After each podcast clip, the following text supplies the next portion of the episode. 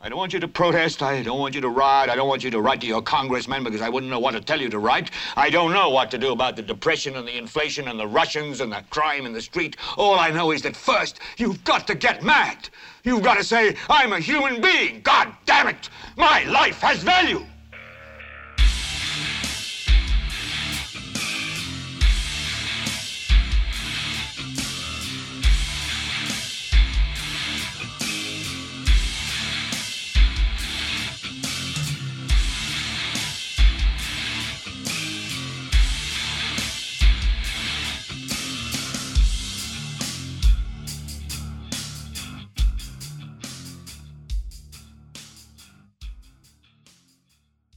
¿Qué tal, gente? Yo soy Carlos Rodríguez Duzán.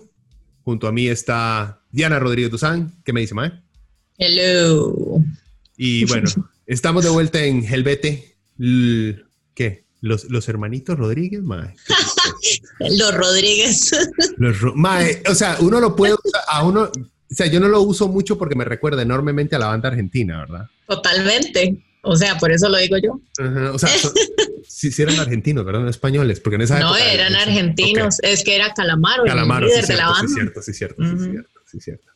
Este, más que ese rock en español de los 80, ma, yo confundía Cuidado, bandas no me españolas con, con argentinas por el look más que todo, ma. Eh, bueno, pero también ellos tienen como una relación bastante cercana porque en las películas uno ve también mucho como argentino que se va a vivir a España o español que se va a vivir a Argentina Sí, o sí. como este, este intercambio que hay entre ellos. Hay mucha película como que han hecho juntos y todo, no sé, hay una relación ahí como, De como ma- cercana. ah, es que acuérdese que los argentinos son europeos, según ellos, ¿verdad?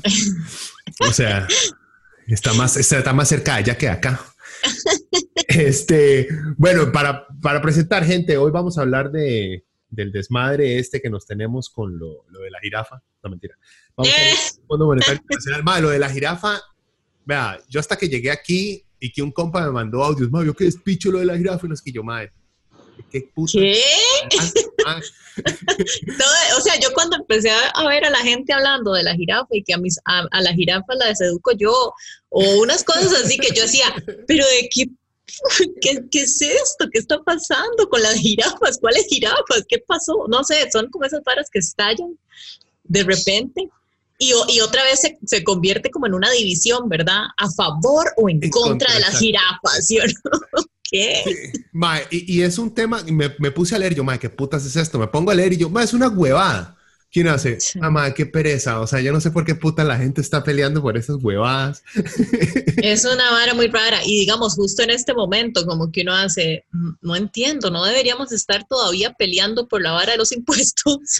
Sí, bueno, eso, eso le han sacado Impuestos mucho. sí, impuestos no. Ajá, sí, pero eso le ha sacado mucho María Inés. Este, ahí sacó que lo de la jirafa era, digamos, era otro, ella no lo dijo directamente, pero como que lo planteó que, que es otra de las artimañas del PAC para distraer de los desmadres. eh, Ay, por Dios, que tenemos. ay, es que esa o mujer sea, sí no lo que- dijo directamente, pero como que dijo, ay, que el PAC es tan bueno creando cortinas de humo. cortinas de humo. pa- palabra favorita de un montón de gente, ¿verdad? Cuando quiere, cuando no se atreve a decir que todo es una conspiración, entonces es una cortina de humo. Oh, Marinés, oh, Marinés. ¿Cuánto nos das de qué hablar, Marinés? Ma, es una lástima. O sea, e- ella y un montón más, digamos, de gente joven que está en, eh, que está en la asamblea. Ma, es una lástima que dentro de su cuerpo joven lleven ese cerebro que tienen, ma. O sea, Es que tras de eso tienen como un boomer fascista rarísimo en- dentro de su cuerpo, como que no hace, pero abandona ese cuerpo, amigo, abandónalo. ma, es que vivimos en la era del... re- el- este es el renacimiento fascista en el mundo, ¿verdad? Ujú, ujú. Traído por un artista. Este, cada país tiene su artista fascista, ¿verdad? Ahí tenemos, Ujú. Bolsonaro está ahí en, en Brasil haciendo la más y lo mejor. Para mí, de lo, digamos, del nuevo fascismo, ma, Bolsonaro es el campeón. La estrella, la estrella. Mae, sí. Es que Bolsonaro es una mezcla entre hijo de social y falta, mae, es una falta de, to- de- fa- falta de di- la dignidad más básica hacia el ser humano. Eso de bromear que viola, que, "Ah, mae, yo lo violaría a usted, pero usted es muy fea. Varas así no hace, mae. Dedicarle, dedicarle votos a más que torturar a un expresidente. O sea, mae, ¿quién hace? Tener nostalgia por la dictadura, eso Sí, que no hace que saudade.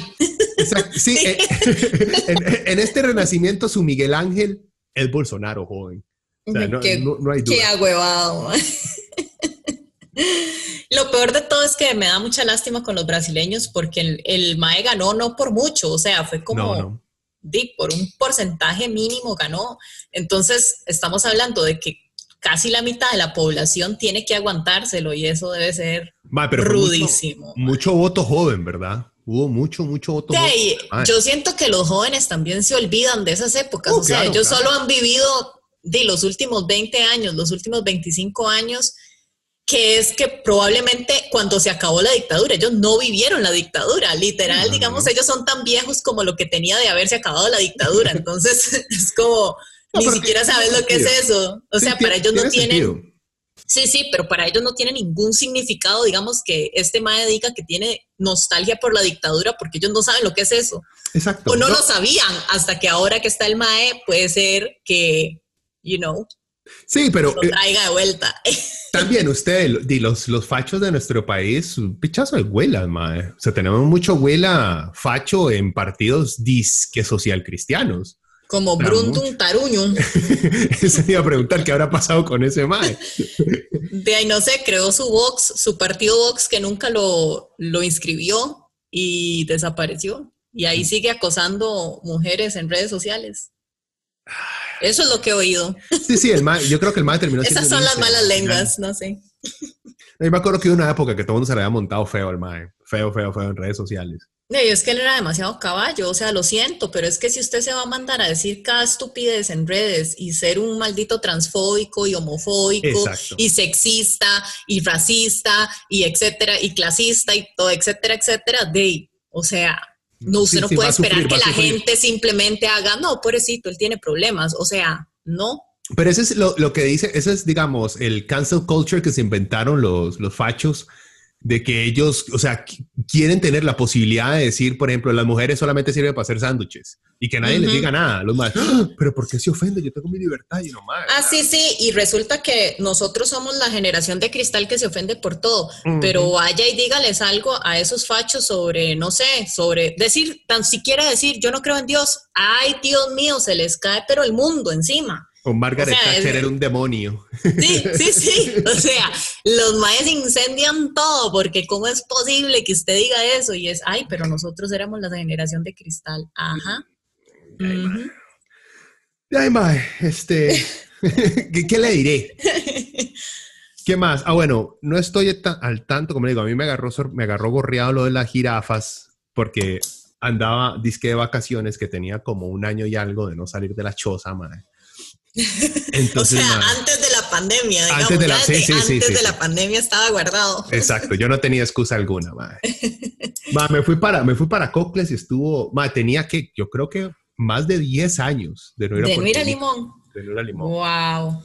Este, no, o sea, de ir, de ir a Puerto Viejo. Había ido a, a Cahuita hace como cuatro años. Ah, bueno, bueno, pero sí había visto el Caribe, digamos. Sí, sí, sí, pero ma, no, no había ido a Puerto Viejo. Nada más, nada más quería meter el comentario ahí y que es, yo creo que es comentario ya de viejito que hace que, que- que cada vez que visito alguna parte siempre lo digo. Ma, Puerto Viejo sería tan bonito si le metieran plata a las calles y a las aceras, ma. Solo con de eso. verdad, no hay aceras ahí. No es hay, ma, es- impresionante. Es un abandono completo Sí. por parte de obras públicas y transportes, ma, pero así un abandono. Déjela, Sí. Déjeme, la- las casitas pintorescas están muy lindas. Los No, no, todo es súper lindo, o Todo sea, está súper lindo, pero la calle es una mierda, joven. Sí, sí, sí. Eso fue lo único que yo decía, ma, qué lástima, ma, esta vara sería tan bonita, ma, si arreglan esta mierda de Y unas que- aceras buenas, con buena Exacto. iluminación y todo, usted no tendría que ir en carro a ningún lado. O sea, Exacto. usted va caminando a los lugares, pero No, de esas la calles súper oscuras, La- sin la- aceras. Sí, y la, la, la oportunidad que hay en Puerto Viejo, en toda esa zona, de implementar una buena ciclovía, porque ahí la gente se mueve en cleta, los turistas se mueven Total, en total. cleta. Ese es ¿cómo- el feeling, el feeling de estar así como en la playa, en el Caribe, Exacto. como que transportarse en su bicicleta con su canastita llena de frutas y ponerle el pancito y que no sé qué. O sea, Ma, ese pichazo de europeas con sus bebitos de ma, seis meses en cleta, el bebito Sí. ruliado ahí en la cleta y la mae, lo más tranquila. sí, y- sí. Y, ma, esa vara no se ve en es otro mundo, sí, es otro mundo, sí. Pero ya le, e- es esa vara de hacerse viejito. Antes uno iba, ¿hay buenos bares o no? ¿Hay buenas huilas o no? Antes ese era lo que uno se fijaba, ahora es con las manos así en la cintura mirando alrededor. A, este pueblo lo que le hacen falta son calles. Pero es que no, yo siento que también como que nuestra juventud fue muy distinta a los jóvenes de ahora. Yo siento que los jóvenes de ahora son como más woke y ahora los más son como, qué barbaridad, la accesibilidad aquí para la gente con discapacidad y no sé qué. Y uno como que a esas edades, Ah, en el pasado, uno no pensaba en eso, como ¿Cuánto que uno no pichel, estaba- ma? Sí, sí. O sea, esas cosas son cosas que me dan esperanza en la juventud, la verdad. De los, los Zoomers. Sí, los Zoomers me dan esperanza. Bueno, ese fue mi aventura. ¿Usted qué hizo esta semana, mae? Se quedó aquí en Chepe. Mae, di, como estamos di, en esta época de estar aquí encerrados y pasamos tanto tiempo en la choza, a mí me ha dado como el matarile de renovar la casa, Oh, my lord. renovar el aparta. Sí, o sea, ese montón pusimos- de proyectos a medias que van a dejar botados. No, no, no jodas, mae. Yo ah, empiezo una vara y la termino, papillo. Y me puse a pintar ahí. Nos pintamos, bueno, ese cuarto que, que se oía todo el eco. Este, di, compramos la pintura y todo y a pintar el, el cuarto, pero amigo, yo te puse mi plancha, ¿verdad? Bien duro, mi termo con café Ca- y yo me sentía empoderada, empoderada. Y a gritarle improperios al otro cuando pasaba. A gritarle a improperios, ¿A dónde ya, va, uy, papi?" papi. ¡Ey, me ofende! Más o menos, más o menos. Viera qué, qué rollo. Y no, y todavía nos falta porque tenemos otros espacios que queremos pintar y ahí nos sobró pintura y todo, pero, hey, mae. O sea, esas son las cosas que me he pasado haciendo eso y en mis clases de costura, porque ahora voy a ser costurera, entonces, ¿verdad? Ah, sí, cierto, joven. Eso cierto, es. Esa es su nueva carrera. Esa es mi nueva carrera. Ya me harté de todo. Sí, Quiero ya. nada más coser. De ahí, mae, no, me gustaría poder, o sea, dedicarme ahora. Mae, ¿sabe qué voy a ser entrenador de básquet en Costa Rica? O sea, imagínese la plata que voy O a hacer yo aquí, joven. Ay, amigo. Pero eso tiene que ser como un, un proyecto ahí al ladito. O sea, como que usted no deje su brete, usted hace eso al ladito. Sí, sí, no, primero, primero la hago grande en Bitcoin y después me pongo a hacer coach. Bitcoin. Ish, rasta. Todo mae, con mi BMW. Este, bueno, bueno, este, entrémosle al tema, que va a haber gente ya obstinada. Ujú. Aunque no crean, gente, el tono va a ser igual, así que no nos vamos a poner más serios. Esta vara no es monumental, joven. Eh, bueno, lo que estábamos diciendo, yo creo que todo el mundo está atento con el desmadre este. Bueno, no es desmadre, mae, es una propuesta, ¿verdad? O sea, yo cuando lo escuché de, de inicio, todo el mundo, mae, nos metieron impuestos hasta en el mero jete. Yo dije, sí, mae. ¿Qué fue? O sea, que el gobierno llegó con una directriz ejecutiva y que es la mierda. Y seamos serios, para, para empezar, la mayoría de nosotros, y me incluyo, no sabemos cómo funciona bien el gobierno. Este, entonces, a veces a uno, a uno, uno tiene que leer un poquito más allá de los titulares para poder agarrarle qué putas es lo que está pasando. Entonces, cuando salió este desmadre del Fondo Monetario Internacional y entonces nos van a subir los impuestos, es, mal, lo que está presentando el gobierno es el Fondo Monetario, como son unos grandísimos hijos de putas. No tienen buena fama, ¿no? Dejémoslo No, no, ahí, no no. tienen buena fama. Pregúntale, pregúntale a los griegos y a los argentinos, aunque me estuve viendo, porque estuve viendo, bueno, ¿qué es la vara? Porque siempre hemos demonizado al Fondo Monetario y yo, bueno, pero ¿por qué? Porque en algún momento algún facho me va a confrontar y me va a decir, mire, playito, ¿por qué está hablando usted mal de papi FMI? Y yo decía, toca leerse algo, ¿verdad? Uno no puede andar así por el mundo tan salvajito. Repitiendo, repitiendo Exacto, como loro. Sí, y sí, sí, los más son bien chanchos del Fondo Monetario, pero más, o sea, lo de Argentina es que a los argentinos les gusta que les arreglen. O sea, los más, según ahí estuve viendo, los más cada cuatro años van a pedirle plata al Fondo Monetario. Wow. O sea, es como, ya, ma, es la típica doña golpeada que está traumada. No puede dejar al mae. No es mae, o sea, hay otros maes ya, ese mae va a terminar matando y ahí siguen. Pero es por miedo también, o sea, es como un miedo ahí racional que tienen los argentinos. No, y sé. Y el grado de corrupción que existe en la política argentina, nada que ver con la nuestra, ¿verdad? O sea, sí, nosotros tenemos corrupción, pero gente, nos salvamos de corrupción seria. Y es que yo creo que la historia que tiene Sudamérica es muy, es muy, muy diferente a la historia que tiene Costa Rica. O sea, son son realidades completamente distintas. Y los argentinos han pasado por muchas dictaduras y por, bueno. Por empezar, guerras, guerras de independencia, más. O sea, que Costa Rica, en, la mayoría de países de Centroamérica, llegó a la noticia, más, este, somos libres. Ajá, ok, whatever. Sí, y eso también los hace como eh, ellos siempre van como de, derecha a las otras elecciones a la izquierda. Y es, la izquierda no funciona, entonces me voy otra vez a la derecha. Y no funciona la derecha y voy otra vez a la izquierda.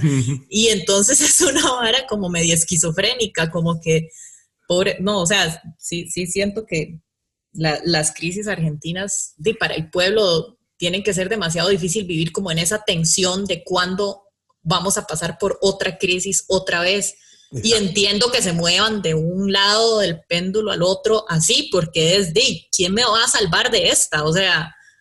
Sí, tienen por eso, pero tienen ese problema con el Fondo Monetario, eh, así rapidito por encima. la, la, lo que se trata en esta ocasión es que Costa Rica no tiene plata para asumir sus responsabilidades. O sea, no tenemos, el gobierno no tiene plata para pagarle a, a los empleados y para pagarle a, más que todo, para pagar las deudas que tiene, deuda interna y deuda externa. Entonces ocupamos plata. ¿Y quién nos va a prestar plata? Y al parecer otras organizaciones o entes privados ya no nos quieren dar o no nos pueden dar tanto. El Fondo Monetario nos puede dar, de un solo, de un solo pichazo nos va a dar un pichazo de plata. Creo que son como 1.750 millones de dólares. Que, digamos, para, nos, para un individuo como nosotros, este, eso es más de toda la plata del planeta, ¿verdad? Pero en nivel global, si usted se pone a ver deudas de otros países, más es una caca, ¿verdad? No es, no es, no es mucho. Eh, entonces los más nos van a prestar plata, pero la verdad es que el Fondo Monetario siempre ha dicho, bueno, nosotros no somos un banco normal, no le damos plata y simplemente le cobramos los intereses, no, le damos plata y queremos o un listado de varas que le vamos a exigir a usted, aparte de los pagos que tienen que llevar a cabo, o ustedes nos, se tienen que comprometer, tienen que demostrarnos a nosotros que se van a comprometer no solamente a pagarnos, sino a estabilizar sus finanzas. Esa es la bronca que tiene la mayoría de gente con el Fondo Monetario Internacional, que los MAES tuvieron una racha, no sé ahorita, hay que ver cómo nos tratan, de que le aplicaban a todo el mundo la misma fórmula. Eh, digamos, las famosas eh, políticas de, iba a decir abstinencia, este, las políticas estas de austeridad en, Europa y más que todo en Grecia, por ejemplo, que es parte, digamos, de, los tratados que tienen con el Fondo Monetario. Bueno, este, les prestamos tanta plata, pero ustedes venden esto y esto y esto y esto, eh, recortan el gasto público, o sea, a sus maestros ya no les pueden pagar tanto y exigen un montón de varas. Entonces, por eso es que aquí eh, la izquierda, con solamente escuchar eh, FMI, pegan un grito, porque ya es ver a Freddy Krueger, esa mierda, ¿verdad? O sea, que nos, va a ir feo a todos. Eh, y entonces los MAES, eh, el gobierno, esto no lo ha pedido el Fondo Monetario, el gobierno para negociar con el fondo va a llevar una, por así decirlo, una cartita de, como un chiquito que lleva un listado de promesas. Entonces le vamos a llevar este listado de promesas al fondo para decirle, vea más, préstanos esa plata y nosotros hacemos, nos comprometemos a hacer esto. Está bien. Eso no quiere decir que estas sean las únicas, porque como es una negociación, el fondo puede decir, eh, ocupo que también meta esto y esto y esto y esto, ¿verdad? Entonces no sabemos del todo cuáles van a ser en definitivas las, las, medidas que nos van a exigir. Eh, y ahí tiraron una lista. Yo, por ejemplo, y, esta es la vara, porque yo me acuerdo cuando estábamos hablando de entrarle a este tema, lo difícil que, que es entrarle, digamos, a lo Yale Beragini, así, mae, este, aunque no sepa ni picha, pero lo entre con todas las ganas del mundo, este, a un tema económico. Y es por el simple hecho de que hay muchas terminologías que se utilizan una y otra vez que uno a veces más no entiende, ¿verdad? Sí. Pero más es que es inevitable no entrarle a una vara que literalmente vamos a tener que pagar. Y yo aquí tengo, digamos, el listado de todas las varas, de la mayoría de varas que el, gobierno le va a presentar al fondo y porque la gente está peleando. Pero me dediqué a, a escuchar expertos. me di cuenta de dos varas. En primer lugar, siempre son los expertos de siempre, excepto que esta vez, no sé si es porque yo lo estoy buscando más. Eh, Probablemente. Lo más seguro.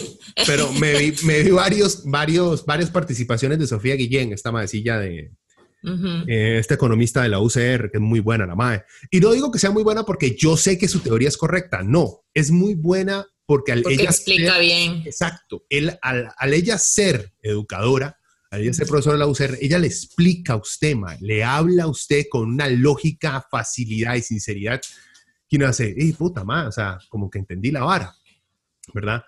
Em, y mae, bueno, se lo, pongo así, para empezar aquí, lo, primero, digamos, que a mí me sorprendió cuando escuché lo de, lo de esta noticia y, digamos, volví a ver, fue en el momento en que empezaron hablar de la venta de, activos. Están hablando de vender eh, Fanal y Vixa, creo que es. Eh, que son los dos que está proponiendo el gobierno vender. Más, solamente fue que estuvieran esas dos cosas en esa propuesta cuando empezamos a ver a toda esta derecha salir excitadísima. Más, hay que vender el BCR, hay que vender el Banco Nacional, hay que vender el ICE, hay que vender Colby, you know, holy fuck, pero de repente esta oleada de hay que venderlo todo, joven, you know, what the hell. Y eso, digamos, eso fue lo que más me sorprendió y me dio miedo, porque ideas, ideas que ya habían muerto hace 5, 10 años, que ya habíamos, o sea, eso mismo más llega, hay que vender, cállese, más, decir. Ya, ya los habíamos, digamos, avergonzado lo suficiente como para que se fueran con su pelota y ya no hablaran más del tema y podríamos vender el ICI, puta. No, no. Volvieron. Y con más ganas y con más fuerza y con más lógica infantil todavía de la de antes. Sí, sí, sí. Sí, ahí vimos el renacer, el despertar, el regreso de Otto Guevara con un nuevo, sí, o sea, es como esas películas que tienen 80 eh, como episodios, digamos, Guerra de las Galaxias, pero... pero esas son películas que usted no quiere ver, donde Otto Guevara es el protagonista. El The Return of the Seat. Sí, sí, básicamente.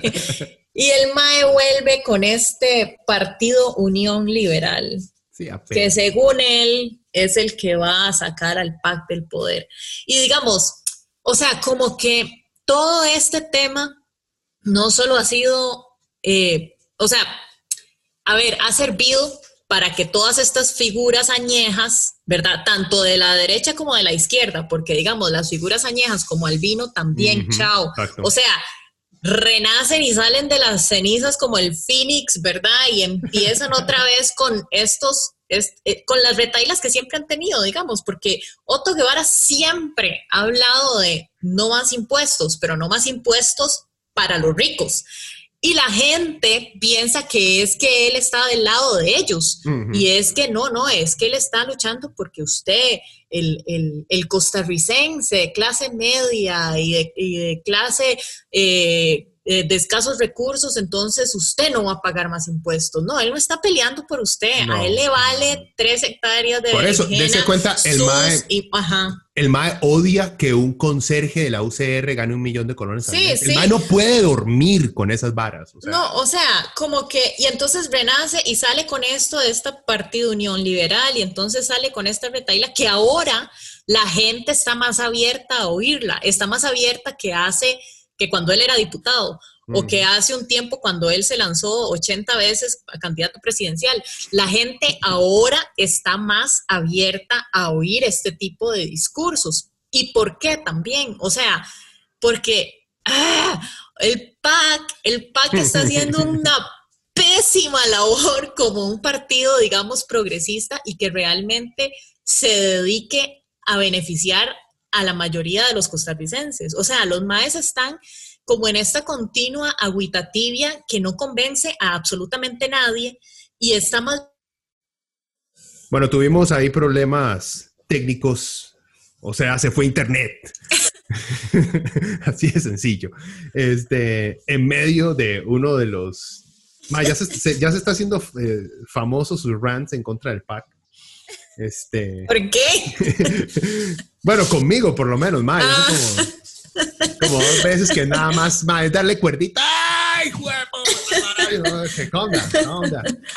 Ah, bueno. Es, es que es muy frustrante. O sea, creo que lo que, lo que estaba diciendo era que digamos que el PAC se ha dado a sí mismo como esta bandera de que ellos son el partido progresista, digamos la opción progresista, pero realmente progresista lo único que nos están dando es y el matrimonio igualitario, no sé, o sea, como que su- sus cosas progresistas son muy pocas y eso es como lo que utilizan de bandera, pero realmente cuando viene el momento de, de ya demostrar realmente con políticas públicas serias que son el partido progresista, no lo hacen. Entonces, viendo, digamos, esto como una amenaza súper fuerte para el progresismo en el país, porque entonces la gente le está agarrando como, vea, esto es lo que hacen los progresistas, vea, así son todos los progresistas, vea estos socialistas, o sea, Exacto, yo creo que ese es el, problema, es no tanto, el, yo creo que en este país la, la noción de progresismo empezó hasta que el PAC llegó al poder.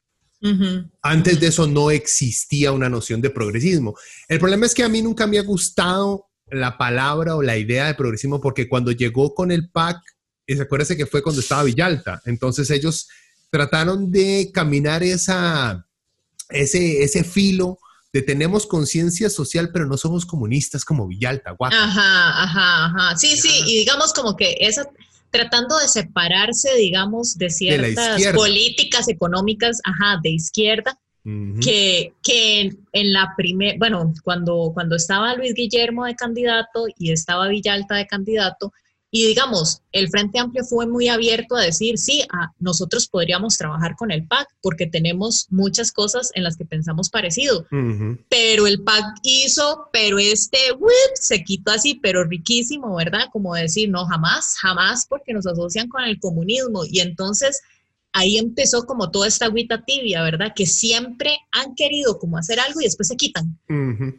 No sé si, o sea, tal vez me estoy, me estoy yendo demasiado como en este ride, pero No, bueno. sí, me recuerda mucho a mí al Partido Demócrata gringo. Es muy. Y por ejemplo, varas. eh, que la derecha gringa califica a los demócratas como socialistas cuando mae no tienen nada de socialista, pero han logrado, digamos, satanizar cualquier medida medio respetando derechos humanos, medio, ¿verdad? Eh, como algo de izquierdas. Y aquí como que, como que el PAC trata de copiar ese centrismo neoliberal, este, porque ven como que, como que le ven más futuro, porque hay más generaciones de niños ricos que están más dispuestos a aceptar a sus amigos gays, pero no a sus amigos pobres. ¿Ya? Sí, Entonces, sí, sí, eh, como que por ahí le entraron. Y sí. por eso, o sea, lo, lo de, las, lo de las medidas estas, como digo, a mí no me sorprendió en lo más mínimo, porque desde Luis Gui, desde que fue elegido Luis Gui, todo ya uno, digamos, si uno no se da cuenta que los más son de centro derecha, o sea, mae, por favor, ¿entiendes? Es que son, son, digamos que socialmente liberales, pero económicamente no, no son progresistas económicamente. No, Entonces es como una, o sea, es como una combinación extraña y, y, y digamos, el, el peligro también está en que, bueno, estos impuestos que quieren poner a cada una de las transacciones que uno hace, entonces la derecha lo agarra y dice, ve, ve, esto es lo que hace el socialismo. El socialismo empobrece al pueblo. Y no más impuestos. Y entonces como, no, en realidad, o sea, si usted fuera un partido de verdad progresista, usted no estaría poniendo ese impuesto a cada transacción, a cada ciudadano. Usted lo estaría poniendo a las grandes transacciones que se hacen, millonarias o multimillonarias que se hacen, usted le estaría cobrando más a los que tienen más, pero no lo está haciendo. Entonces como que hay una confusión ideológica terrible en la gente. Y No, eso que es lo que está no haciendo. Exacto. Sí, no, no, no, diga, dele. Sí, eh, y eso es lo que está haciendo, o sea, como que el PAC no, está confundiendo a la gente y entonces está ayudando, digamos, a generar más confusión, porque entonces uno dice, bueno, pero es que, digamos, si yo quiero votar por un progresista y el único partido que tiene chance es el PAC, porque entonces el PAC usted lo asocia con el progresismo, pero, pero yo veo estas cosas, digamos, de estos impuestos que le quieren poner a la gente y que, mae, una persona que gane menos de 600 mil colones al mes pagando por cada transacción que hace. ¿Qué? O sea, usted está loco. esa persona va a ser, di jamás, si, esto es, lo que llaman, sí. exacto, si esto es lo que llaman progresismo, yo no quiero un progresista en el poder. Si eso, y, la derecha está haciendo una labor buenísima en posicionar a, estas políticas del PAC como las políticas socialistas, cuando eh, no lo son. No, no, o sea, por eso, casi tirándolo a chavista, es parte del, cóctel que han recetado los, derechosos. Totalmente. Los derechosos y los, y los populistas oportunistas que existen muchos en este país también, ¿verdad? Sí, bueno, una cosa, yo también me estuve viendo ahí algunos, algunos debates y algunas eh, intervenciones de, expertos y me vi precisamente una entrevista que le hicieron a Sofía Guillén, una, un programa El Faro. Ajá, ah, sí, yo también. Ajá, Ajá, ok. Ella ahí dice algo súper importante que hago yo, es que tiene tanta razón. O sea, como que este plan que entregó el gobierno fue como que puso todo en la mesa. O sea, ellos no, no lo hicieron desde un punto de vista realmente progresista, como donde los que tienen más paguen más, sino era como, ok, de ya todo el mundo, y, y todo va como eh, revuelto, digamos, o sea, como que es un, un revoltijo de cosas que promueven y, y, como que no son suficientes cosas, digamos, tampoco para afectar a la gente que, que tiene más plata, pero era como si póngalo ahí que se maten, digamos, ahí. Sí, sí, o sea, y lo que sea que salga, digamos, y lo que sea que salga, entonces no fue culpa nuestra. Y es otra vez como estas decisiones de del pack que son como agüita tibia, como que lo tiro ahí y entonces di, si sale, si sale una vara súper neoliberal y, y, terminan todos los costarricenses pagando y, y las empresas aquí súper exoneradas y no pagan nada, entonces di, eso fue lo que decidió la asamblea. Eso fue lo que decidió el pueblo. De ahí, o sea, como que no toman esa responsabilidad y eso. No, no existe, no existe. Por eso lo del, lo del, matrimonio gay también ni siquiera fue una decisión implantada y luchada y defendida por ellos, no. sino fue, di, lo pusimos a la corte y la corte dijo que sí salados, no fuimos nosotros, fue la corte y es mae, tenía algo de principios, tenía algo de espina dorsal, o sea, mae. sí, sí, sí. Le voy a leer, le voy a leer nada más lo, lo que pude, lo que pude eh, recuperar por ahí en diferentes medios de qué es lo que vamos a llevar a negociar, o sea, qué es lo que le vamos a presentar al Fondo Monetario, qué vamos a hacer para que nos den la plata. Eh, ya, le había dicho, no voy a entrar en detalle en cada una de estas varas porque unas son muy complejas o muy enredadas o ni siquiera han mm. pasado. Este, y nada más nos concentrémonos, digamos, en las que tienen más sentido para nosotros y en las que más, eh, por lo menos las que yo también eh, logré comprender y detallar muchísimo más. bueno, están eh, estas son las medidas que se incluirán en la negociación con el Fondo Monetario Internacional. Está la aplicación de la regla fiscal, proyecto de ley de marco de empleo público, cierre y fusión de órganos desconcentrados, reestructuración de servicios de apoyo de órganos desconcentrados, o sea, el, que esos dos son prácticamente de la misma hueva, pero bueno, congelamiento salarial mientras la deuda sea superior al 60%, 60% del PIB, reducción de presupuesto extraordinario 2020, reducción de partidas superfluas 2020, renegociación y recorte de alquileres en el sector público. Esta no va a pasar, se lo digo así de entrada, lo estoy viendo, esta, esta la van a tener que quitar porque los ricachones de ese país son los que más le alquilan al gobierno y no van a permitir que eso pase. Renegociación y recorte de gastos de equipos y programas de cómputo, o sea, se jodieron, todos van a tener que seguir usando las mismas HP de toda la puta vida. o las IBM estas, mae que son durísimas. Con Windows 2010. Eh, exacto, salados, salados, mamaron. Em, ni pidan mouse, ¿verdad? Dios guarde. Eh, impuestos a las transacciones bancarias durante cuatro años, ese, es el que vos estás hablando. Subir los impuestos a las viviendas, las viviendas de más de 20 millones. Y eso fue algo también que mencionó Sofía en su intervención. Más algo que yo he venido diciendo desde hace años. Lo que pasa es que no tengo el know-how para explicarlo. Pero en este país hay una burbuja este, inmobiliaria. Inmobiliaria, wow, es impresionante. El tico es, construye una, para empezar de la, la, mentalidad del tico es, ¿qué va a hacer con, Usted a cualquier tico le pregunta esto, yo ya me volví de esos, o sea, yo ya soy de eso, ya, ya lo reconozco. Le pregunta, Mae, se pega un millón de dólares, ¿qué hace? Bueno, agarro 500 mil y pongo unos apartamentos, y entonces vivo de ellos. De la renta. De la renta de esos Ese es el sueño de, de jubilamiento de todo tipo. Por supuesto, por supuesto. Y entonces, ¿y cuánto va a cobrar por cada apartamento? Ah, por cada apartamento va a cobrar unos 2 mil dólares, aunque sean dos cuarticos, como si esta mierda fuera Nueva York, o sea, Manhattan. Pero es que también, si usted ve, digamos, los edificios nuevos que están construyendo, que son cajitas de fósforos, también esos apartamentos cuestan 200 mil dólares. Exacto, eso es lo que Cada apartamento. Aquí no, hay, ¿Qué? no existe conciencia, digamos, a la hora, aquí el tico como que le pone el precio que ellos creen que debe tener. ¿Ya? Esta casa tiene dos cuartos y es bonita. Ay, ma, es que yo necesito ganar menos 200 mil dólares. Sí, eso es lo que cuesta. No, what? ¿En qué mundo es, estas cuatro paredes? Esto no es Manhattan, Mo. sí, pero también, o sea, también, digamos, hay un tema, no sé, estas son como mis teorías de conspiración que tal vez no están lejos de ser ciertas, pero digamos, ¿qué hacen este montón de edificios?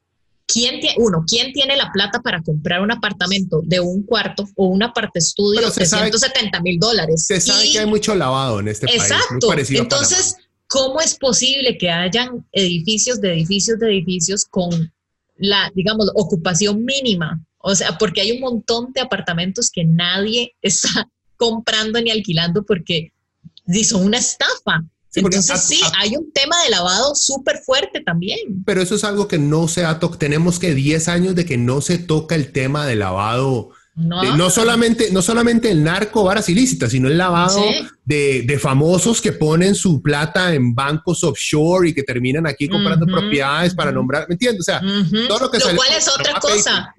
sí, y es otra cosa que no se ve en este plan tampoco. O sea, ¿cuál es el tema de, la evasión? La evasión, o sea, es como, eh, si te vino, me acuerdo, o sea, ¿no? Vieras que, ¿no? Eh, lo, que dice es, en evasión lo único que dicen es, le vamos a poner más, se lo prometemos. That's it. Vamos a mejorar nuestra plataforma en línea. Exacto. Ah, exacto. Sí, algo así, ma. Eso es una tontera que no hace. What the... Eh, a ver, o sea, sí, Hacienda tiene que mejorar su recolección y tiene que mejorar sus plataformas digitales porque es un dolor. O sea, ser una, una persona independiente aquí y hacer todos los trámites de Hacienda es para morirse. O sea, ya solo pensar en lo que usted tiene que hacer para reportar sus impuestos con Hacienda, eso es un desmotivante para que usted sea un emprendedor o para que usted sea alguien que está en la economía formal.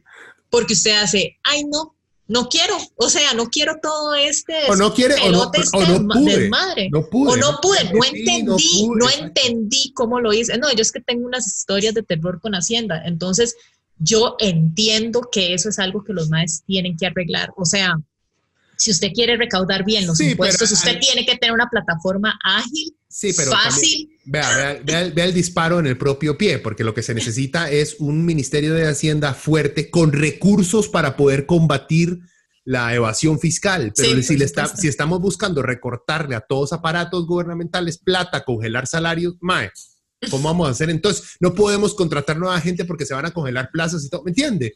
Sí, sí, sí. Y eso era algo que, que, decían también en esos debates, que digamos, no es como simplemente recortar por recortar. O sea, hay que ver bien estratégicamente dónde se puede y dónde no vamos a estar afectando por ejemplo, sí, Hacienda, digamos, donde no vamos a estar afectando la recolección de, impuestos o vamos a estar afectando programas sociales que más bien, si se, si se ven afectados, vamos a generar todavía más pobreza y más necesidad. O sea, otra cosa era como, ay, bueno, de ahí eh, los despidos y los cierres de instituciones y no sé qué y no sé cuánto, ok, pero ¿quién va a absorber esa gente?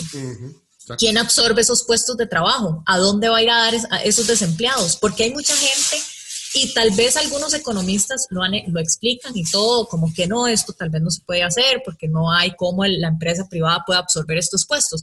Pero hay mucho estúpido facho en Twitter que es como, cierren, despidan ese montón de vagabundos, y esta retórica que uno hace. Amigo, ¿y esa gente dónde va a conseguir empleo? Porque ya tenemos un qué, 25% de empleo, de desempleo. Algo así, sí, creo que estamos. O sea, una tasa altísima de desempleo y usted está hablando de despedir gente del gobierno. ¿Y a dónde van a ir a dar, amigo? O sea, es como que estas soluciones simplistas que empiezan y ahí es donde viene como esta retórica peligrosa cuando hablamos de estos temas. Exacto, sí, no, vea, eh, nada más para terminarle un par más y entramos, porque este, nuestro periodista favorito, eh, Randall, Randall, el hombre sin. El hombre, sin, el, hombre sin muñecas. este, em, habló del tema. Ahorita, vea, terminemos aquí. Bueno, aparte de los impuestos de viviendas, creo que em, a más de que la casa cueste más de 20 millones de colones. Más, no hay casa alguna, volvemos a lo mismo, no hay casa en este país nueva que cueste menos de 20 millones. Tiene que ser un rancho de lata, literalmente, para que cueste eso. O sea, todo el mundo va a tener que pagar más impuestos. bueno, hay, o sea, están colaborando a que este hijo de puta burbuja se haga un poquito cada vez más grande para que nos estalle en la cara y nos pase lo que les pasó a los gringos, ¿verdad? Pero bueno, ya veremos. Eh, como le digo, ma, me gustó ir a Sofía porque la maes llega y sale y hace, mira, yo decía eso, pero no tenía la capacidad intelectual para explicarlo. Y sale la madre, además no estaba tan, no estaba tan perdido. Bueno, eh, impuestos a los salarios, cosa que ya, ya teníamos, pero los van a aumentar un poquito más. Y digamos, esta es como la parte más regresiva porque aquí es donde agarran a la clase media, nos bajan los pantalones y tome. Para darle bien duro, para que, o sea, para que, para que lo sienta. Eh, pasa como de 10 a un 12%, algo así, o sea, ¿verdad? Porque en este país ya con un millón de colones eh, al mes, vea, se vive, sí, se vive, pero no se puede, sí, pero no se puede aspirar, nada más se vive. Usted vive, o sea, con la de quincena a quincena, joven. Sí, sí. bueno, están esos. Después, bueno, subir impuestos de renta a las empresas, está bien, pero igual volvemos a lo mismo, a todas, ¿verdad? Hicieron parejo en vez de o sea, ahí hay una división de ciertas empresas de no sé qué, en vez de dejar a la pequeña y mediana empresa en paz y agarrar a los grandes, Este, le dieron a, todos con diferentes, con diferentes tasas, pero igual les van a dar. Obviamente no tocan a las zonas francas en lo más mínimo, ¿verdad? Y usted sabe, y entonces aquí volvemos, conspiración. ¿Por qué será que no tocan a las zonas francas y luego vemos a este Mae Garnier, él y toda su familia metido administrando zonas francas? O sea, me, no sé, es una conspiración, o tal vez los más entiendan, o sea, su profundidad económica y capacidad. Y por eso le digo también. Pero digamos, también tienen. mucho al gobierno.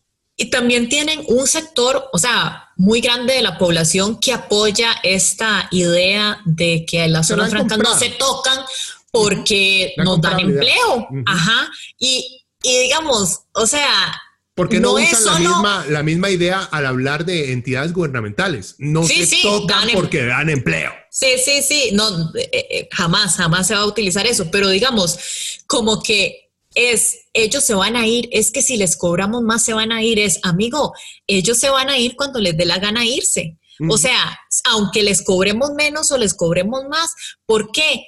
Porque, digamos, si nos ponemos a competir con ciertos países asiáticos que les pagan una miseria a la gente y es un, es un tema de cómo me voy a ahorrar más plata, nos van a abandonar de todas maneras.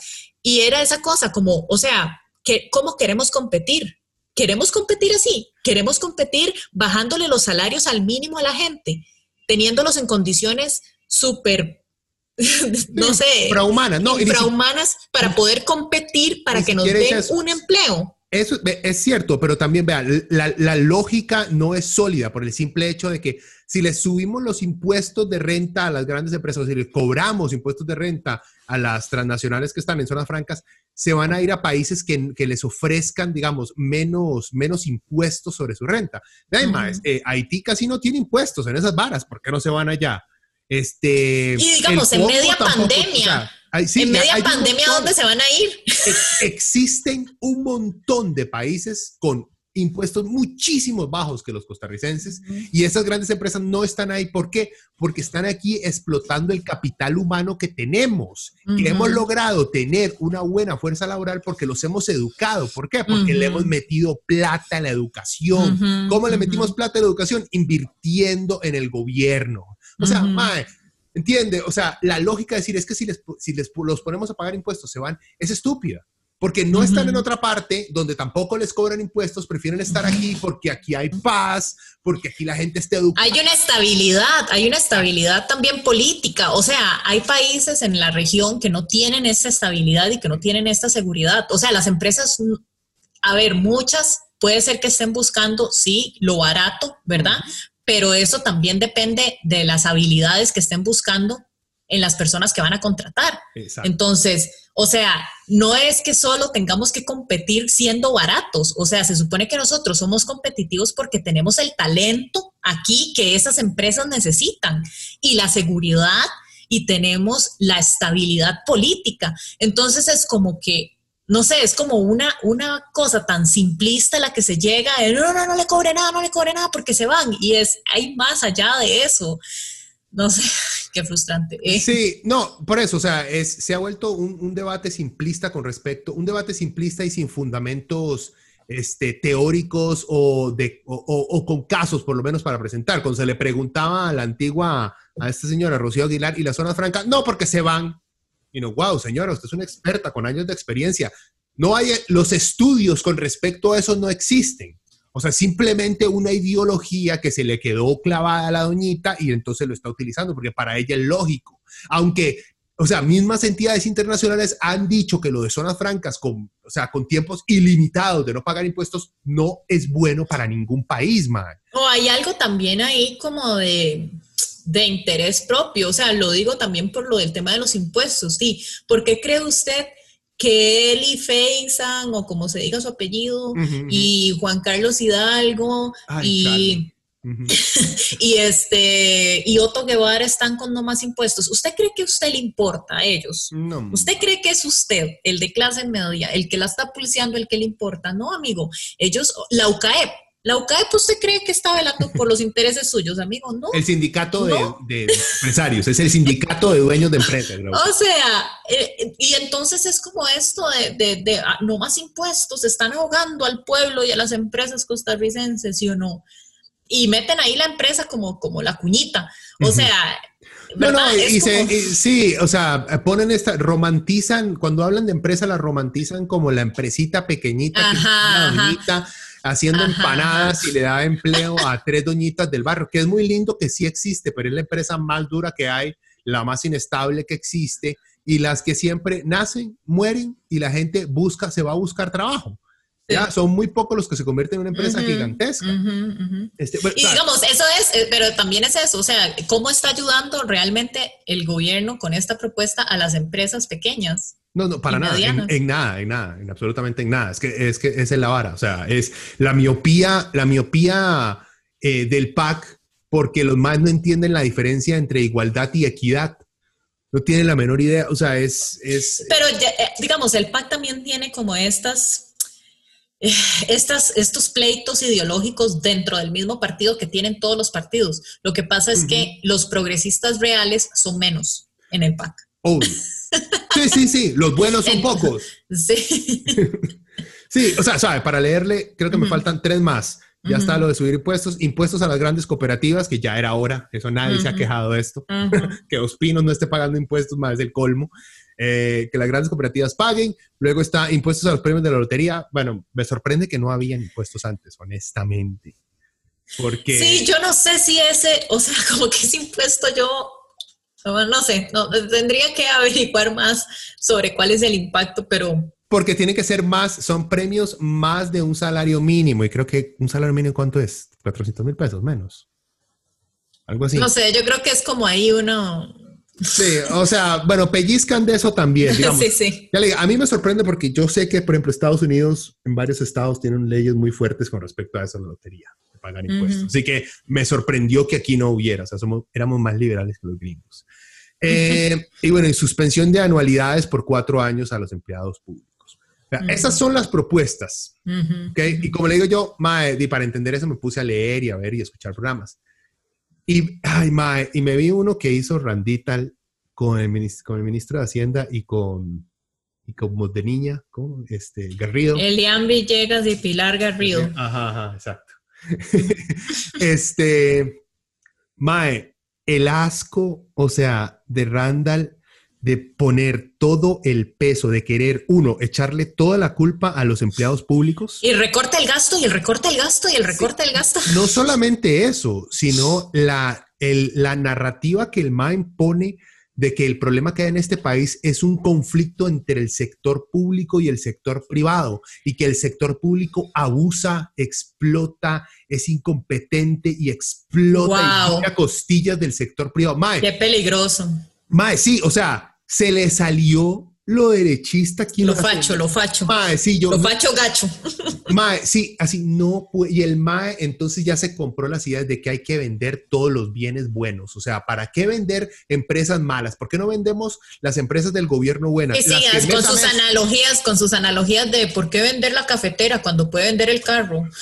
Sí, o sea, cosas. sí, lo que pasa es que sus analogías son idiotas, o sea, porque el simple hecho, o sea, vea, hay tantas cosas malas en el discurso, es que este es el problema. Si Randital fuera Juan Carlos Hidalgo, lo entiende. Juan Carlos Hidalgo tiene, viene del Instituto Cato, es un político que está haciendo campaña para ser Y candidato. no, al sí, sí. y Y, no se supone que tiene que dar, que tiene que dar como las dos, las dos No, visiones. No, no, para nada. Por eso, eh, Hidalgo siempre se ha tratado de vender como un tecnócrata que él basa su opinión en hechos y datos. Y es pura mierda, es pura ideología derechista reciclada Reaganomics. Pero Hijo de los Koch brothers. es exacto, pero uno sabe dónde viene el MAE, uno conoce, pertenece a un partido político, él y este MAE, él y ese, ese otro MAE, ¿me entiendes? Tienen una Sí. ideología, van por ahí. Sí. Ra- Randall continúa vendiéndose como un periodista. Entonces disfraza toda su asquerosa opinión ignorante con respecto a los problemas, Mae, con la vara. Pero lo dije yo que soy periodista, no un político. Y no, Mae, Y sigue O sea, hablando del salario escolar como si eso Mae, fuera como la, la cosa que está desangrando al país. Esa- el el- salario escolar desangra a Costa Rica. el odio que el MAE le tiene a los trabajadores públicos en este país, MAE, es peligroso el odio que tiene el MAE.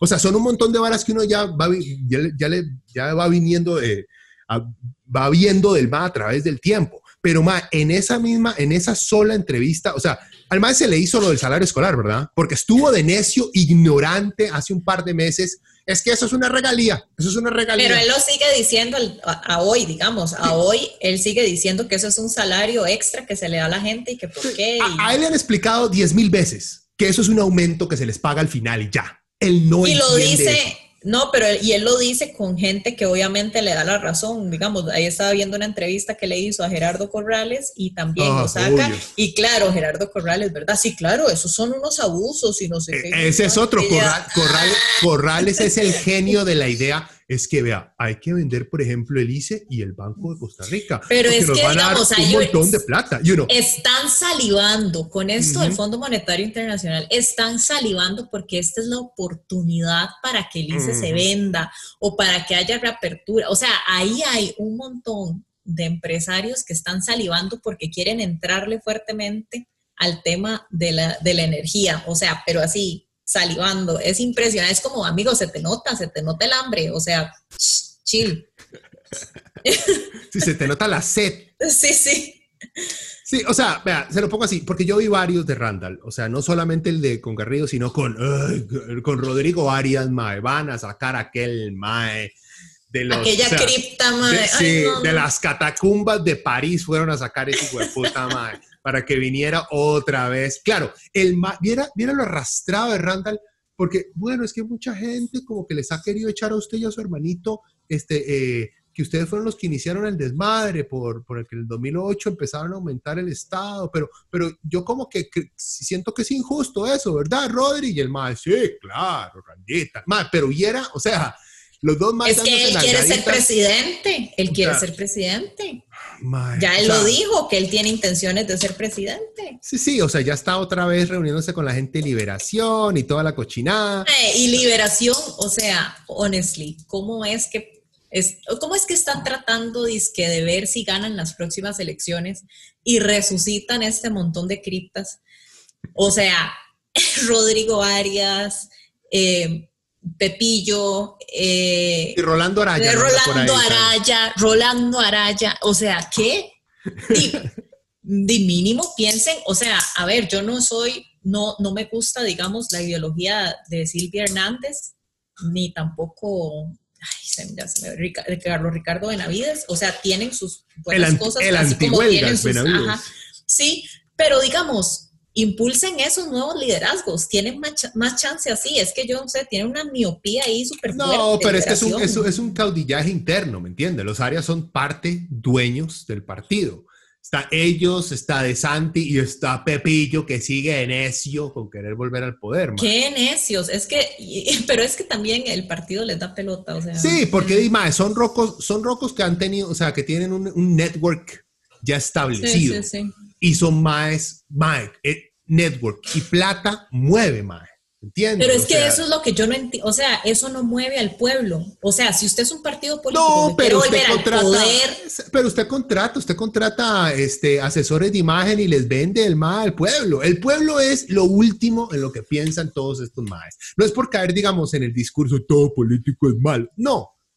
Pero MAE, estos viejos políticos de antaño como Rodrigo Álvarez, Otto Guevara, es lo último que piensas en el pueblo, MAE. O sea, es, es una necesidad, es una sed de poder tan, no sé, incomprensible por quienes nunca hemos tenido ese poder. Eh, mae, no, y, pero le digo, o sea, lo último, vol- volviendo a Randall, Mae, yo nu- nunca había sentido tanto, porque es que él y muchos, él no, él no creo que lo haya hecho, pero muchos de sus colegas, de mis colegas periodistas, se atreven a decir que el Mae es el mejor periodista de este país, Mae.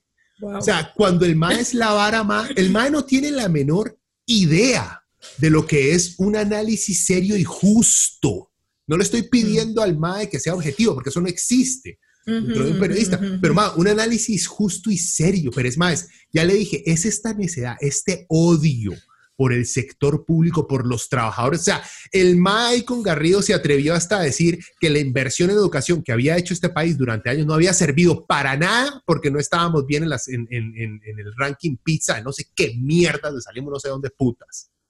Porque o sea, el- sí hay un tema, sí hay un tema de que la, la Sí, educación mae, pero sí, sí, se pero ha visto ga- minada. O Pero sea, sí, eso es cierto, pero la vara es que el MAE es tan ignorante que no sabe que al principio, hace que 50 años, cuando se empezaron a establecer todas estas varas, lo importante era que la gente supiera leer y escribir, porque se estaba Sí, luchando sí, contra el analfabetismo. mae. Esa era la meta, no eran ni putas varas nuevas que se han creado en los últimos 15 años, man. ¿Entiende? Y no se ha podido reestructurar la vara porque se le quiere quitar toda plata al gobierno para poder reestructurarse a enfocarse en las nuevas metas. El más O sea, yo sí creo- no entiende eso. Eh, o sea, yo, a ver, yo no siento que, que esté, o sea, sí hay reformas que se tienen que hacer en Sí, sí, temas claro. de educación, porque la educación pública, o sea, ha disminuido tanto y se ve reflejada en quiénes son los que entran, por ejemplo, a estudiar a la UCR, Los que salen de, de- de de coles privados, o sea, los de, los... acuerdo. Entonces, sí hay un tema de, Sí, de pero que hay es muy que... diferente, es muy diferente decir necesitamos hacer reformas en ciertos sistemas que no están funcionando, a decir no sirvió para nada toda esa inversión en educación eh, pública. Ah, O sea, no, obvio, obvio, obvio. O sea, y hay como un mar de distancia de decir una cosa y la ese es mi- otra. ese es mi punto. El MAE se aferra a una realidad sin entender. Ahí la, la misma Garrido hasta le dijo, no, no, Randall, toque. O sea, antes lo que Calmate, tenía- Randall. estábamos pensando era, era, era, la meta era universi- la universalización de la educación, era diferente, ¡eh! no ha servido para nada, y en las pruebas no sé qué, no estamos, sino, mae, esas son- es, a eso es a lo que me refiero. Si usted es un buen periodista, usted entiende esas varas, ¿me entiende? Después Sí. dice, bueno, teníamos una meta diferente. El problema es que no hemos sabido Lo otro es que cosas. no es, no es necesariamente que él esté actuando como un periodista. O sea, él tiene unos intereses, su medio tiene unos intereses y una empresa privada. claramente, o sea, sí, digamos, Amelia Rueda es su, su tutora y, y ya yo lo he dicho, o sea, ellos se mueven por sus patrocinadores, por la gente que les da plata y les da de comer. ¿Y quiénes son sus patrocinadores y la gente que les da plata y les da de comer? De ahí, los empresarios estos, a los que tanto defienden. Y por eso entonces, o sea, se dedican también a distribuir este tipo de O sea, yo, propaganda. no, yo no me atrevería a decir esto. Yo creo más que, ya vuelvo ya a lo mismo, yo no creo que Randall tenga ningún tipo de iniciativa o, o motivación financiera. Porque ya vuelvo a lo mismo, mi teoría ya le, Veragini, el MA es un idiota empoderado. Él está convencido que lo que él está haciendo es periodismo. ¿Ya? Él está convencido de eso. No sé, ma, es que no sé, o sea, porque digamos, el, No, no, yo- alguien que hay que explicarle como 10 mil veces qué putas es el salario escolar y aún así el MAE no lo entiendes porque el MAE es bruto. No, no, no, Carlos, más bien eso significa que ahí hay un interés mayor. porque no puede la capacidad de los idiotas de estar en el poder. Sí, estoy, estoy, estoy minimizando la capacidad de ser un idiota. O sea, yo creo que realmente hay un interés mayor porque es que yo no puedo creer que usted le hayan explicado mil veces algo y usted siga como repitiendo el mismo bullet point. Porque es que la idiotez no es que él entienda el, el significado la idiotez es que, o sea, el MAE no puede salir de su, de su ataque. El, MAE, el, odio que el MAE le tiene al sector público, porque al parecer alguna abuela que trabajaba en el ICE no le dio pelota, entonces el MAE odia todo el sector público. El MAE, no importa cuánto le explique las cosas, puede más su odio al poder, al, al sector público, que no entiende las cosas. Bueno, los dos tenemos nuestras teorías de conspiración. la suya es una teoría de conspiración, la mía también. Bueno, ya, para ir cerrando, este, bueno, están todas estas vainas, lo, que le venía diciendo, lo que le dije al inicio, antes de que tuviéramos todo el desmadre técnico, que por cierto, se, cae el internet, dígame con quién lo tiene, joven. Voy a basurar, lo castigo. Yo lo, yo, lo, yo lo, tengo con Elise, así que... bueno, no, lo que le iba a decir es, después de, o sea, ver todas estas, estas son propuestas, ¿verdad? Que se le va a hacer, pero eso tiene que ser aprobado por la Asamblea Legislativa. Y ya, todos en la Asamblea, dije, como esperaron a que la gente en Facebook explotara y dijeron, ah, ah yo, yo estoy en contra, gente, gente, yo estoy en contra, ah, yo también, sí, sí, todos, nadie va a votar por eso. Ya toda la Asamblea dijo que no va a votar eso, esa mierda no va a pasar. Pero vea, le hago una, una, premonición. una, premonición. Lo de, lo de, digamos, lo, lo de que el Estado va a, renegociar lo de los alquileres, esa vara se va a caer, joven. Porque hay mucha gente en política con mucha plata, Álvarez Santi, que le alquilan muchos edificios al gobierno. Y no es solamente el MAES, es un montón de MAES. Eso va a ser una de las cosas que van a decir, bueno, vamos a sacar esto para ver si la Asamblea lo aprueba. Van a decir, no, no, todavía no. Lo, de la lotería también lo van a quitar para ver. O sea, van a, van a ceder en como cuatro cosas para hacer, para aparentar que están cediendo al diálogo en la Asamblea. Y las ciertos sectores de la Asamblea se van a ir para tratar de quitarle cualquier cosa medio progresiva dentro de esta vara. Eh, lo de las casas, vea, eso se va a quedar porque eso le están dando duro a todo mundo. Este, lo de los salarios también se va a quedar, porque es que esta es otra cosa también en este país. Mucha gente en este país cree que los ricos ganan un salario. Maes, los maes están cagados de plata y no es porque una empresa les paga un salario al mes. Eso es de herencias, esos son rentas de empresas diferentes. O sea, son un montón de varas que les entran por diferentes lugares. A ellos, a la mayoría de gente con plata de verdad en este país, no le llega un salario. Sí, sí, no es el MAE que trabaja de gerente en una empresa, en una transnacional. Ese no es el millonario que tiene ese es montón de plata. Es un MAE con platica, es de los ricos que no saben hacer que con la plata y le ponen luces de neón a su, a su Honda Civic. No, Ay, no. ya, pero, o sea, eso también va a quedar por lo mismo, porque los grandes sectores de poder, a mí que me importa que le estén poniendo impuestos al salario, a mí, Usted no ha visto cuánto la mayoría de los ministros que llegan ahí hace, voy a donar mi sueldo para tal cosa. a mí me pagan un colón al mes, joven, you know, y más, ¿usted de qué vive? Ah, no lo voy a decir. Porque hermano le pagan un salario, gente. o sea, eso también se va a mantener. Lo de las transacciones bancarias es lo que estoy viendo peleado. Yo no creo que eso se mantenga. Hay demasiada oposición. Es la hora. Hay demasiada oposición, no solamente la gente, sino esa es la única que veo a la gente y al banco del mismo lado. ya los bancos también están ni picha, ni picha. Y claro, porque la gente va a empezar a querer hacer las cosas de ahí, puro cash. No creo, ma, yo no creo. O sea, esa, esa amenaza, o sea, la, mi comodidad y seguridad vale más que los tres colones de cada mil colones que yo pase no sé, es que no, no, no sé. O sea, hay gente que de verdad va a preferir sacar la plata. Sí, siempre va a ser pero no creo que sea la mayoría. Pero esa es la que le digo, esa es la que yo veo que no sé en qué va a parar, mae, porque eso es la unión, la unión pública-privada que existe para que esa vara se caiga es bastante fuerte. Y yo veo que también están tanto los de izquierda como los de derecha peleando para que esa vara no pase. exacto, exacto. ese es en el único punto en el que se unen los dos y hacen ¿qué, qué? y ahí, ay, por cierto, hablando de uniones extrañas, vi un evento que amigo, ¿qué, es este evento? Conversatorio sobre las amenazas del Fondo Monetario Internacional, programas sociales y vivienda. Y ojo los exponentes.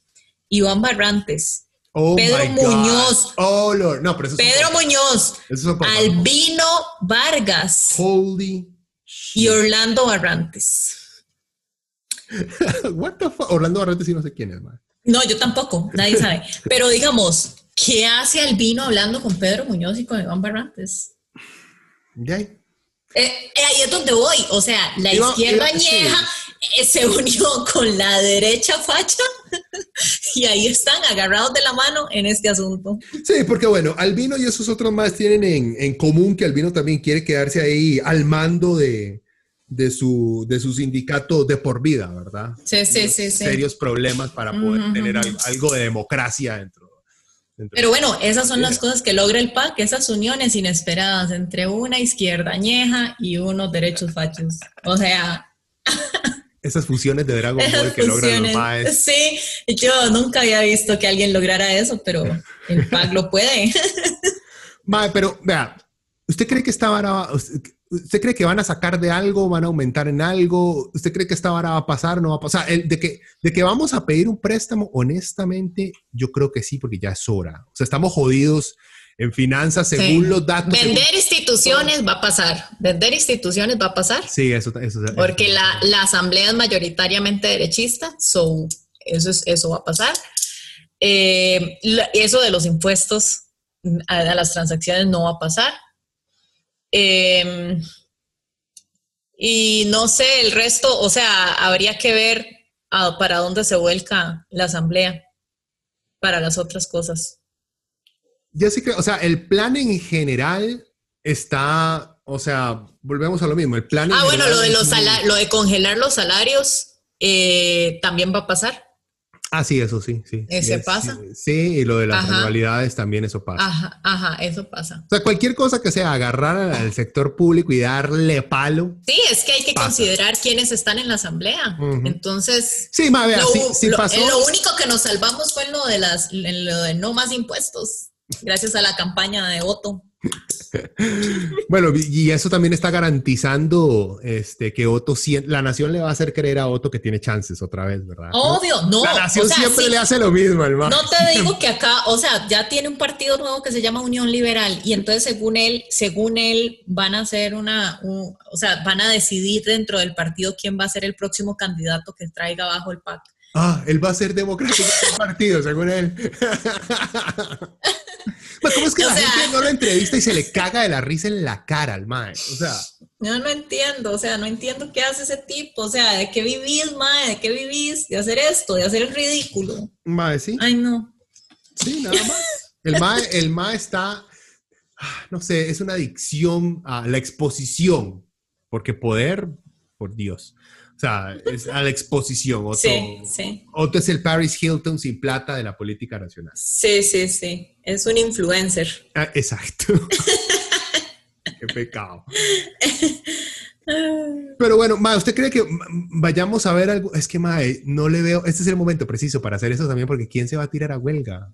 Si, si la gente lo está viendo fea mm, ya con el solo trabajo, o sea, si con el miedo de que lo echen a uno, no lo Jamás. O sea, una huelga, mae, me suena sumamente para, para nada, digamos, este, realista. Ya, y lo estoy, lo estoy, por, eso, por ese lado lo estoy viendo difícil. Porque siento yo que esa sería la única forma en la que hubiera una verdadera presión popular hacia el gobierno. Y no sí, digamos, los movimientos como de cual pandemia son muy pocos realmente. O sea, a la gente también le da miedo como hacer ese tipo de manifestaciones. Sí, por eso, o sea, se, mezclaron varias varas. Entonces, la verdad es que, bueno, ya para hacer Rush eh, joven, Pues sí, vea, de que esta vara pasa, esta vara pasa, pero le van a hacer un par de reformillas ahí para salvar a los, y, compas del PAC. Y es algo que, digamos, también he estado oyendo a Otón Solís, es algo que, de ahí, al clase ya media de Otón Solís. Sí, al clase media de Otón Solís, que digamos, el MAE tiene razón, ya nos agarró demasiado tarde, o sea, ya veníamos mal. Ya veníamos mal y no quisimos hacer como las reformas que teníamos que hacer. Ahora estamos peor. Ya ahora sí, a todos nos va a ir feo, a todos. Excepto, o sea, excepto las zonas francas. Excepto las zonas francas, claramente, porque digamos la asamblea no jamás va a permitir que a las zonas francas le vaya feo. Pero el resto, todos, o sea, ya hay que prepararnos porque nos va a ir feo.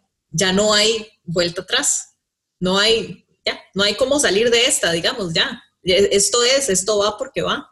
No, y si permitimos que vendan instituciones que le, da, que le dejan plata al gobierno, si permitimos que eso pase, vamos a simplemente estar cavando aún más el, hueco. O sea, yo sí no creo que se vaya, que no se, o sea, algo de lo que estoy seguro es que la gente no va a permitir que se venda una institución como el ICE, jamás. O sea, ahí sí.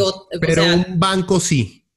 Un banco puede ser que sí, pero es que, a ver, los bancos estatales la gente no los percibe como que les ayuda. O sea, los bancos estatales realmente, di, las condiciones que le ofrecen a la gente y todo no son un banco, no son un banco que se vea como que está a favor de la Exacto. Sí, sí, sí, por eso. Entonces, sí, eso sí puede ser. Sí, no, no, no va a haber un, digamos, un, grito de guerra por salvar al BCR. No, porque uno siempre, o sea, porque esos bancos uno nunca los ha visto como que están a favor mío.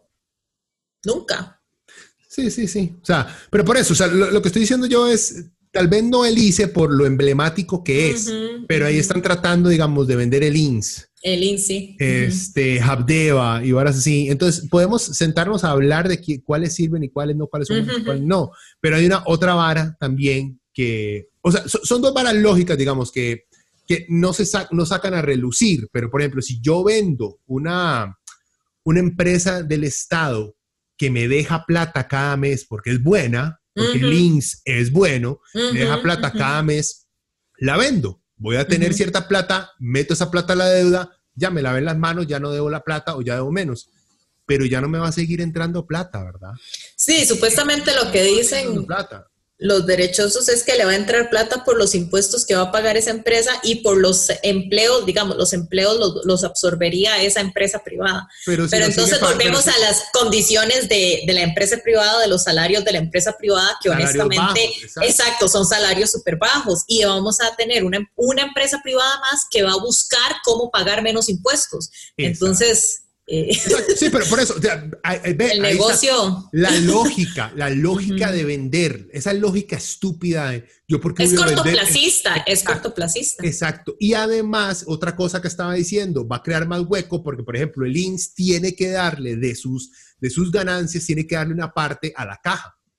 Porque sí, ¿entiende? Una empresa privada no va a hacer eso, no va a hacer eso, entonces la caja vendría a perder la caja y la vara de, de, pensiones vendría a perder un pichazo de plata, más hueco esas dos varas, que luego vamos a tener que ir a pedir plata para poder tapar ese hueco. ¿Me entiendes? O sea, es, es el cortoplacismo de cierta gente con tal... Eso lo que, lo que decís vos, es la, gente salivando porque se vendan ciertas cosas, porque quién sabe qué planes tienen detrás de eso. Mm, desde hace rato, desde hace rato, esta vara de vender el ICE, o sea, tiene décadas de décadas. Sí, sí, sí. Que están salivando. Y esta es la oportunidad perfecta para esas. Para todas esas vendas. Por eso, vea, a mí me recuerda eh, Otto Guevara, Randall Rivera, ese más Gerardo Corrales. Me recuerda a los más que ya estaban en la U que se iban a sentar afuera del cole a esperar que salieran las caradillas de séptimo. A ver, qué, a, ver, qué agarraban los maes, a ver si las agarraban desprevenidas. Es lo mismo esos más con las instituciones del gobierno. Son esos pervos que están ahí sentados esperando a ver cuándo los carayos la cagan para ver si caen ellos ahí como lagartazos. Guácala. Qué analogía tan desagradable, amigo. ¿Ya, ya, lograste tu cometido. Si lo que querías era asquearme, lo lograste. Pero es que la, sola idea de, estos maes que se salgan con la suya a mí me da asco, mae. En la misma. Sí, o sea, y cada vez que dicen estas cosas y se ríen entre ellos, oh, es que es lógico que hay que vender las cosas buenas. Y uno, mae, ¿en serio? ¿Lógica de quién, mamador? Hay que vender las joyas de la abuela. Ajá, ajá, Uh, ¿no? uh, uh, Gracioso. Aunque yo siempre he sentido que... Y uno dice, amigo, ¿qué abuela tenía usted? Porque di, las joyas de mi abuela no me van a dar mucho. o sea, Sí, ¿qué yo sí- tiene eso? Su abuela que tenía rubíes y cosas así, amigo. No, y también el término de las joyas de la abuela a mí me suenan tan sexuales, ma. I don't know. Ay, pero porque usted es un pervo, madre, todo le suena sexual. Pero bueno, en esa nota, gente. En- en Con las joyas de la abuela jo- dejamos. con las joyas de la abuela en la mano, joven, y tómenlo como quieran.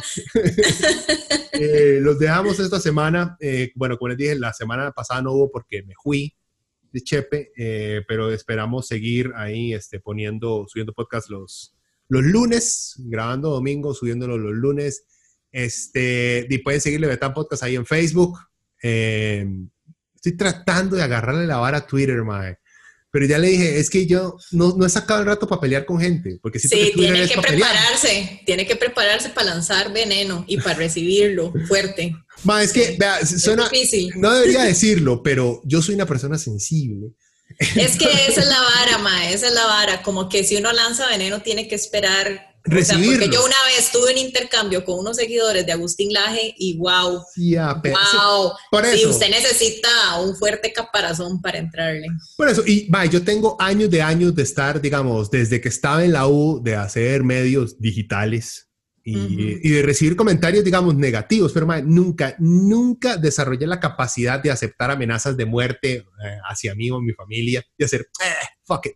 Ma, no, siempre quedé como, Sí. wow, wow.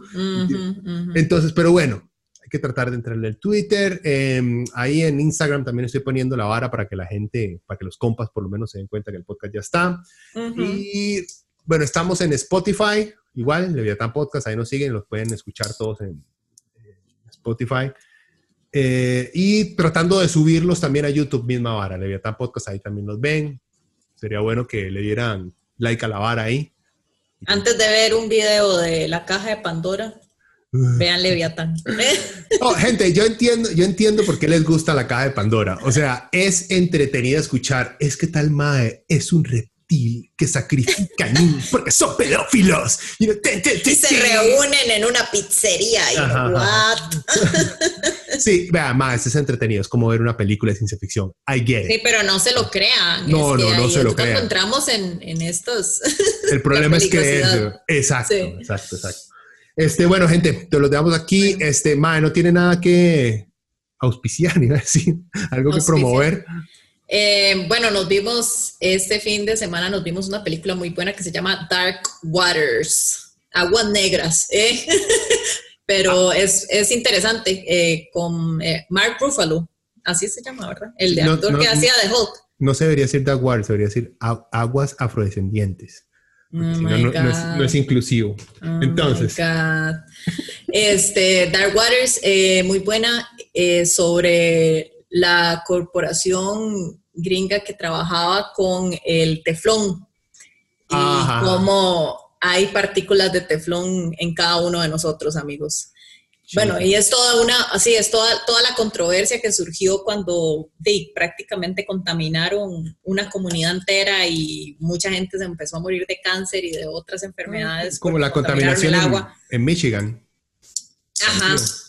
Sí, esto ay, ya se me olvidó cuando, en qué, en qué Eh. región es. Pero bueno, esa película está muy buena, la verdad. Pues, por si quieren verla, nada más para que vean el poder de las corporaciones. Y es de la vida real. Pero no, hay- no, no tienen que pagar impuestos, pobrecitos. Pues sí, esa es mi recomendación. ¿eh? Ok, pura vida. Bueno, gente, nos escuchamos la próxima semana. Chao. Chao.